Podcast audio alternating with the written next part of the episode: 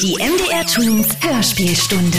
Tachchen, ich bin Laura und ich habe euch die dritte Folge von Pinocchio mitgebracht. In der letzten Folge hat der Hampelmann Pinocchio vom Meister Seppel ein ABC-Buch geschenkt bekommen, um zur Schule zu gehen. Den Plan hatte er auch, aber nur genauso lange, bis er die Haustür vom Seppel verlassen hat.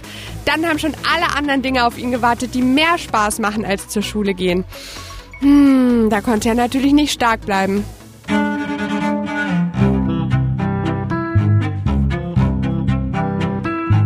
Pinocchio. Die Geschichte vom hölzernen Bengele von Carlo Collodi. Folge 3 Neuntes Kapitel Bengele verkauft das ABC-Buch und geht ins Kasperle-Theater. Am anderen Morgen nahm Bengele das ABC-Buch unter den Arm und machte sich auf den Weg zur Schule. Tausend Gedanken gingen ihm durch den Kopf. Er baute prächtige Luftschlösser und redete vor sich hin.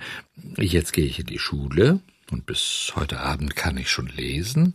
Morgen lerne ich schreiben, übermorgen rechnen. Geschickt wie ich bin, verdiene ich bald viel Geld. Und zuallererst kaufe ich meinem Vater einen schönen Kittel. Von feinem Tuch muss er sein. Oh, was Tuch? Nein, von Gold und Silber. Und die Knöpfe Edelsteine. Der arme Mann verdient's. Hemdsärmelig muss er einhergehen, damit ich mit meinem Buch zur Schule gehen kann. Und diese Kälte. Wie gut ist mein Vater. Wie sehr liebt er mich. Nie will ich es vergessen und fleißig lernen.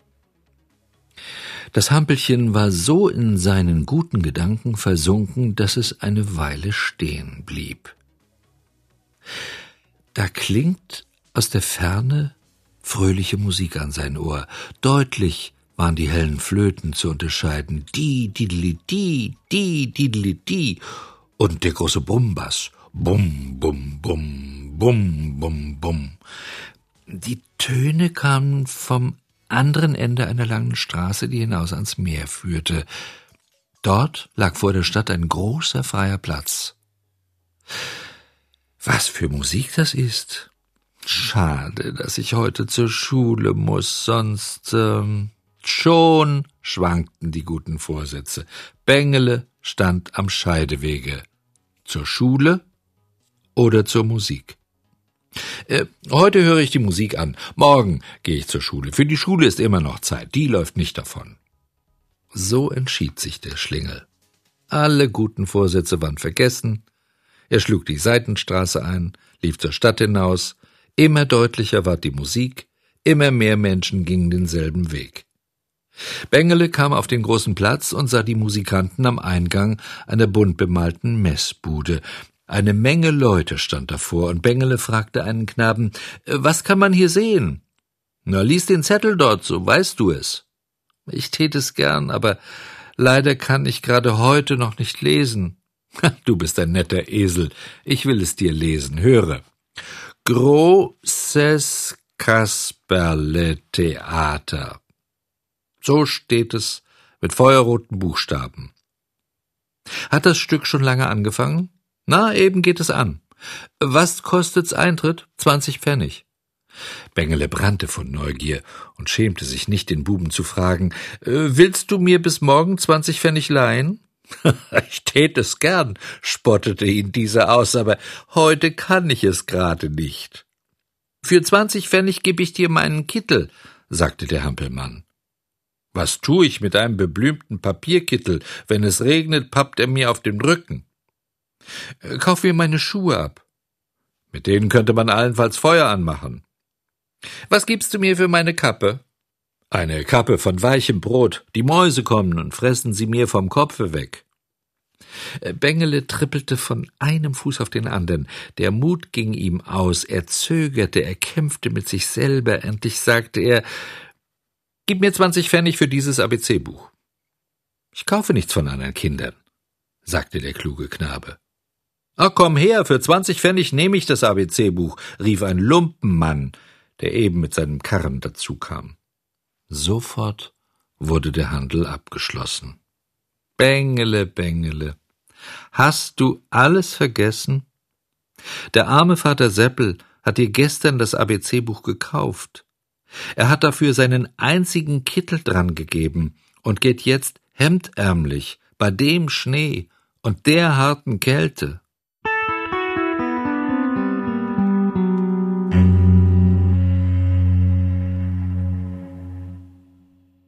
Zehntes Kapitel Bengele und seine hölzernen Brüder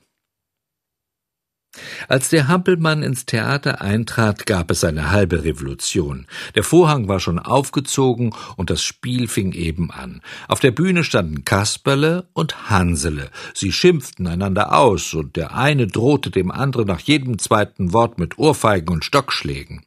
Die Zuhörer lachten laut über die Holzmännlein, denn sie händelten, fuchtelten und sagten einander so derb die Wahrheit wie richtig zornige Menschen. Plötzlich hält der Kasperle inne. Er bleibt gegen die Zuschauer gewendet stehen, macht ein erstauntes Gesicht und deutet mit dem Zeigefinger der rechten Hand auf die hintersten Sitze, dann kommt die Begeisterung des Schauspielers über ihn, und er spricht Ihr leuchtenden Sterne des Himmels, wach ich oder ist's ein Traum?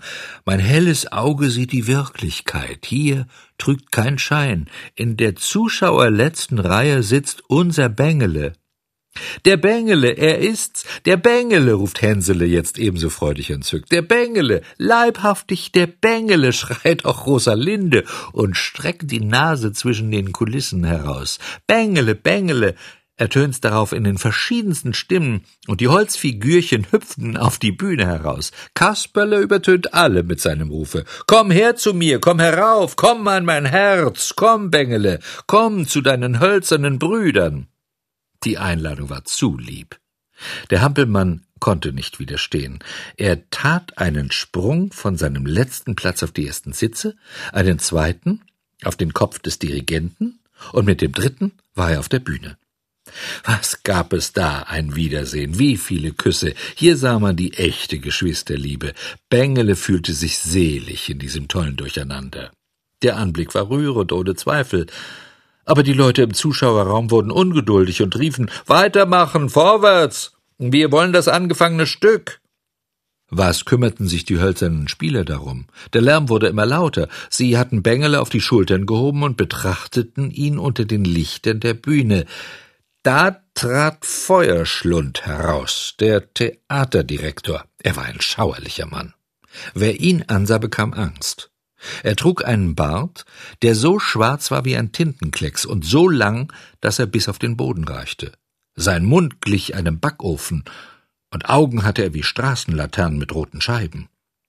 In seiner Hand wirbelte eine Hundepeitsche, aber die Riemen bestanden aus Schlangen und Wolfsschwänzen.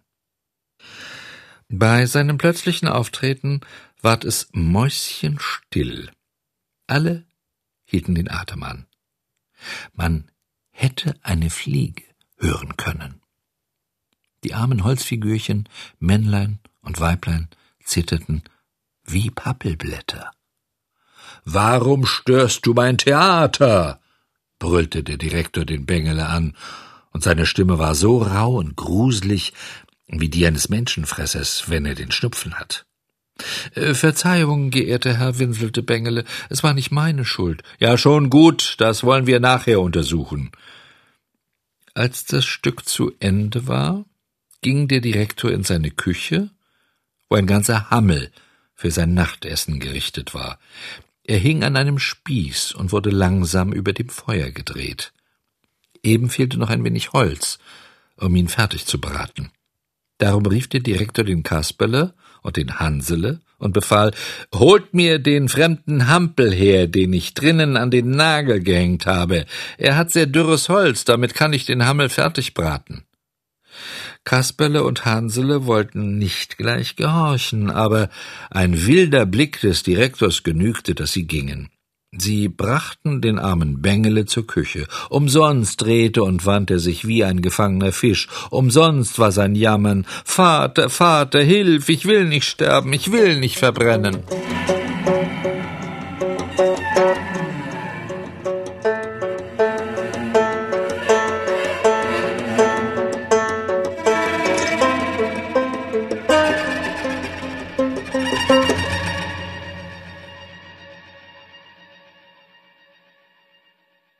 Elftes Kapitel Feuerschlund muss niesen.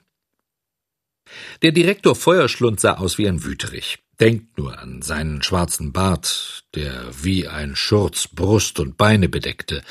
Aber im Grund war der schreckliche Mann doch nicht sehr böse. Als er den armen Bengele sah und ihn jammern hörte, ich will nicht sterben, ich will nicht verbrennen, da wurde er weich und gerührt. Er wehrte sich eine Zeit lang gegen dieses Gefühl, schließlich aber konnte er sich nicht mehr halten und musste laut niesen. Kasperle stand bisher gebückt und kummervoll wie eine Trauerweide. Bei dem Niesen wurde er plötzlich heiter und sagte dem Bengele verstohlen und ganz leise Es ist ein gutes Zeichen, Brüderlein. Der Direktor hat niesen müssen. Er hat Mitleid mit dir. Jetzt bist du gerettet. Wenn sonst die Menschen gerührt sind, dann weinen sie oder tun, als ob sie's in den Augen bisse. Feuerschlund musste in solchen Fällen immer niesen. Wer es wusste, merkte ihm gleich die innere Rührung an. Nach dem Niesen setzte der Direktor wieder sein wildes Gesicht auf und fuhr den Bengele an. Lass das heulen! Ich bekomme Magenweh von deinem Jammern. Schon drückt's mich wieder. Tatschi, tatschi, musste er noch zweimal niesen. Gesundheit, sagte Bengele. Dankeschön. Leben deine Eltern noch? fragte Feuerschlund. Äh, der Vater ja, die Mutter habe ich nie gekannt. Ach, was für ein Elend für deinen Vater, wenn ich dich jetzt ins Feuer geworfen hätte. Armer Vater, du tust mir leid. Atschi, atschi, atschi. Dreimal musste er niesen. Gesundheit, sagte Bengele. Dankeschön. Eigentlich muss ich dir aber auch leid tun. Schau da, ich hab kein Holz mehr, um den Hammel fertig zu braten, und du hättest gerade guten Dienst getan, aber jetzt hab ich Mitleid mit dir, und es ist nichts mehr zu machen. Ich will dafür einen von meinen Schauspielern aufs Feuer legen. Hey da, Gendarmen! Gleich erschienen zwei lange Holzgendarmen Sie trugen einen altmodischen Helm auf dem Kopf und schwangen ihre Säbel. Mit rauer Stimme sagte der Direktor Fasst den Kasperle, bindet ihn und legt ihn hier auf das Feuer.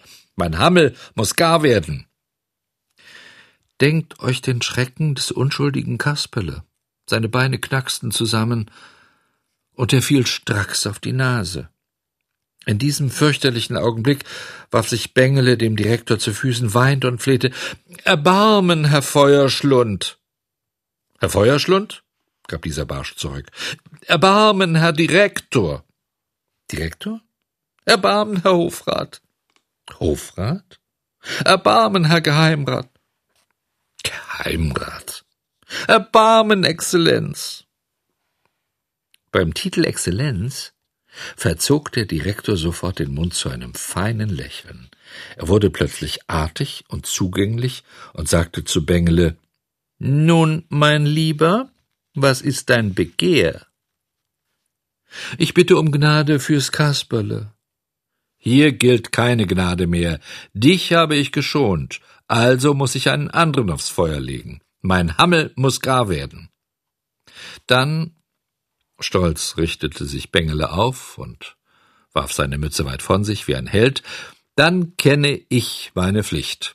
Vorwärts, Gendarmen, bindet mich und legt mich auf die Glut. Kasperle, mein aufrichtigster Freund, soll nicht meinetwegen sterben.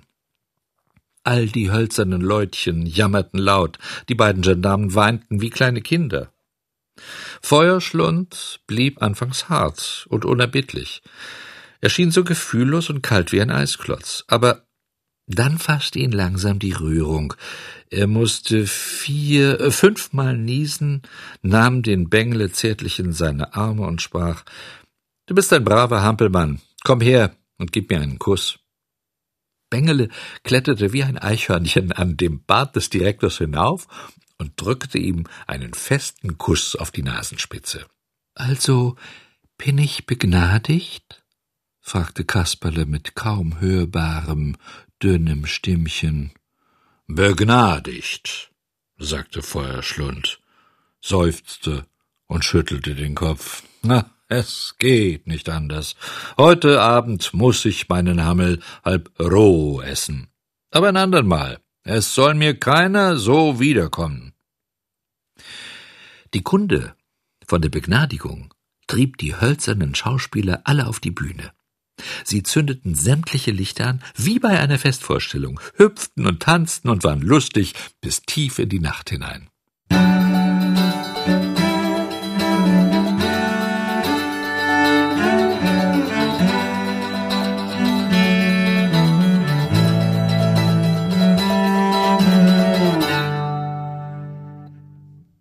Zwölftes Kapitel Bengele erhält fünf Goldstücke, seine Freundschaft mit dem Fuchs und der Katze.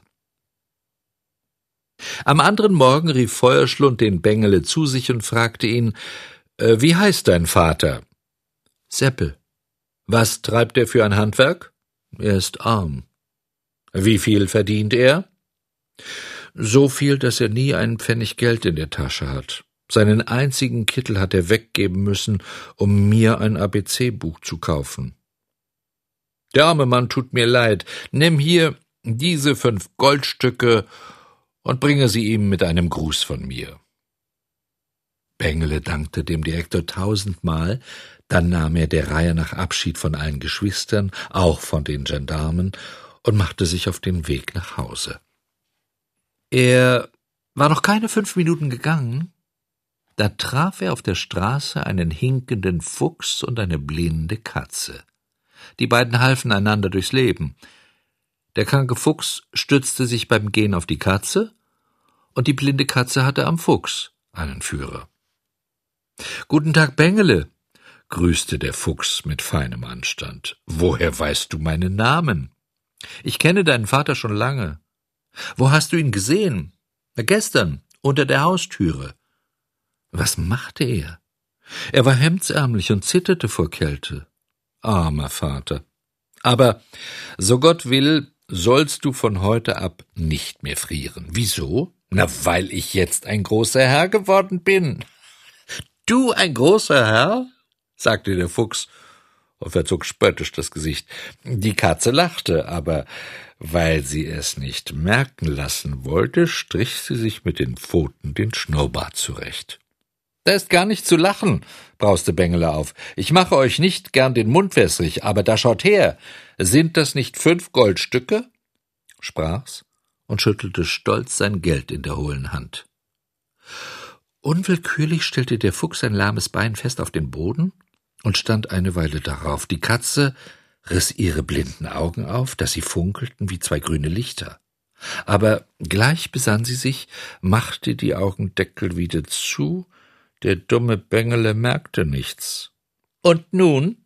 fragte der Fuchs, was willst du mit dem Geld da anfangen? Zuallererst, versetzte unser Hampelchen, lasse ich meinem guten Vater einen schönen neuen Kittel machen, ganz von Gold und Silber und mit Knöpfen von Edelsteinen.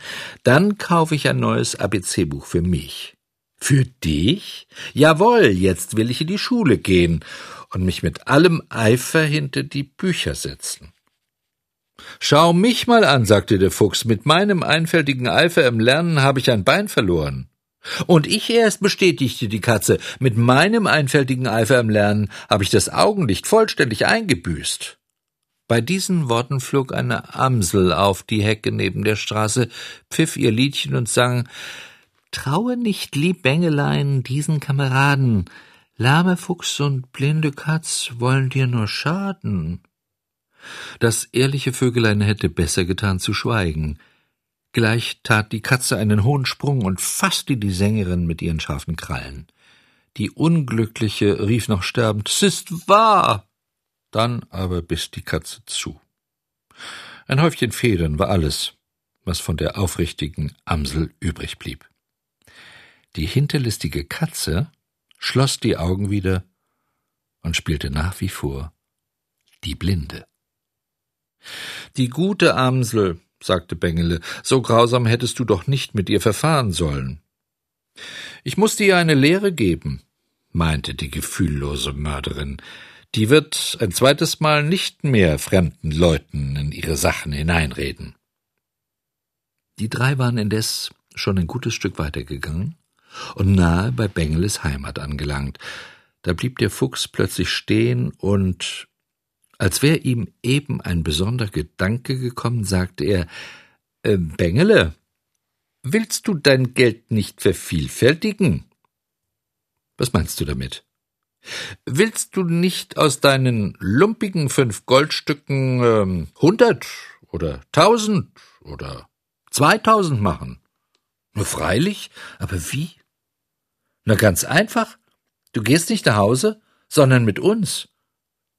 Und wohin? Aufs Wunderfeld. Äh, nein, nein, das äh, tue ich nicht. Ich gehe heim. Mein Vater wartet schon lange auf mich. Wie wird er gestern Abend Angst gehabt haben, weil ich nicht zurückgekommen bin? Ich war jetzt unartig genug. Lispelheimchen hatte recht, den bösen Kindern geht es nicht gut auf der Welt. Ich habe es am eigenen Leibe gespürt. Wie viel Unglück ist über mich gekommen.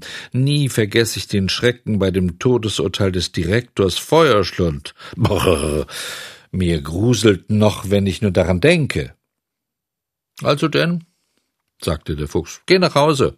Aber dein Glück hast du verscherzt. Hast du verscherzt, bekräftigte die Katze. Bedenke es wohl, Bengele, dass du das Glück gerade fortjagst. Fortjagst. Ich holte wieder die Katze. Deine fünf Goldstücke wären morgen ihrer zweitausend. Zweitausend, hinkte wieder die Katze nach. Wie ist das möglich? fragte Bengele und stand da mit weit geöffnetem Munde. Gleich will ich es dir erklären, versetzte der Fuchs. Du gehst mit uns aufs Wunderfeld. Dort gräbst du ein kleines Loch in den Boden und legst, äh, sagen wir mal, ein Goldstück hinein. Dann schüttest du das Loch wieder zu, gießt einige Kannen Wasser drüber, streust Salz darauf und gehst ruhig zu Bett. Über Nacht treibt das Goldstück wie ein Samenkorn eine Pflanze diese blüht und bringt Früchte, und am anderen Morgen stehst du auf, gehst aufs Wunderfeld und Du traust deinen Augen nicht. Da steht ein Bäumchen mit Goldstücken so reich beladen wie ein voll hängender Pflaumenbaum. Wenn ich also auf dem Wunderfelde, äh, Bengele war schon ganz von Sinnen, äh, meine fünf Goldstücke einlege, äh, wie viele habe ich dann am anderen Morgen? Keine leichtere Rechnung als diese, meinte der Fuchs. Du kannst sie ohne Rechenmaschine an den Fingern lösen. Also, du setzt fünf Goldstücke, sie geben fünf Bäumchen. Jedes trägt zum wenigsten 500 Goldpflaumen. Fünf mal 500 sind 2500. Am anderen Morgen steckst du 2500 Goldstücke in die Tasche. Oh nein, wie schön, wie schön, rief Bengele aus und fing vor Freude an zu tanzen. Wenn ich die 2500 Goldstücke habe, behalte ich für mich nur 2000, die anderen 500 will ich euch zweien schenken. Ja, uns brauchst du nicht zu schenken, tat der Fuchs schier beleidigt. Gott behüt uns davor. Behüt uns davor, echote der kopfschüttelnd die Katze. Wir arbeiten, fuhr der Fuchs fort, einzig für das allgemeine Wohl. Wir wollen nur andere reich und glücklich machen. Glücklich machen, ergänzte die Katze und nickte mit dem Kopfe. Sind das brave Leute, dachte Bengele. Er vergaß sofort seinen Vater, den neuen Kittel, das ABC-Buch und alle guten Vorsätze. Kommt, sagte er zu seinen zwei neuen Freunden, wir kehren sofort um und gehen ums Wunderfeld. Uiuiui, da hatte Pinocchio aber eine ganze Menge Glück, dass er den Direktor Feuerschlund so besänftigen konnte und niemand als Grillfeuer verwendet wurde. Sogar Geld hat Pinocchio nun. Doch ob er das auch wirklich seinem Vater Seppel bringt? Das erfahrt ihr in der nächsten Folge. Die Geschichte, die ihr hört, wurde von Carlo Collodi geschrieben und euch von Jürgen Schulz vorgelesen. Ich bin Laura und ich freue mich schon sehr auf die nächste Folge und sage bis dahin. MDR Twins Hörspielstunde. Wir funken dazwischen.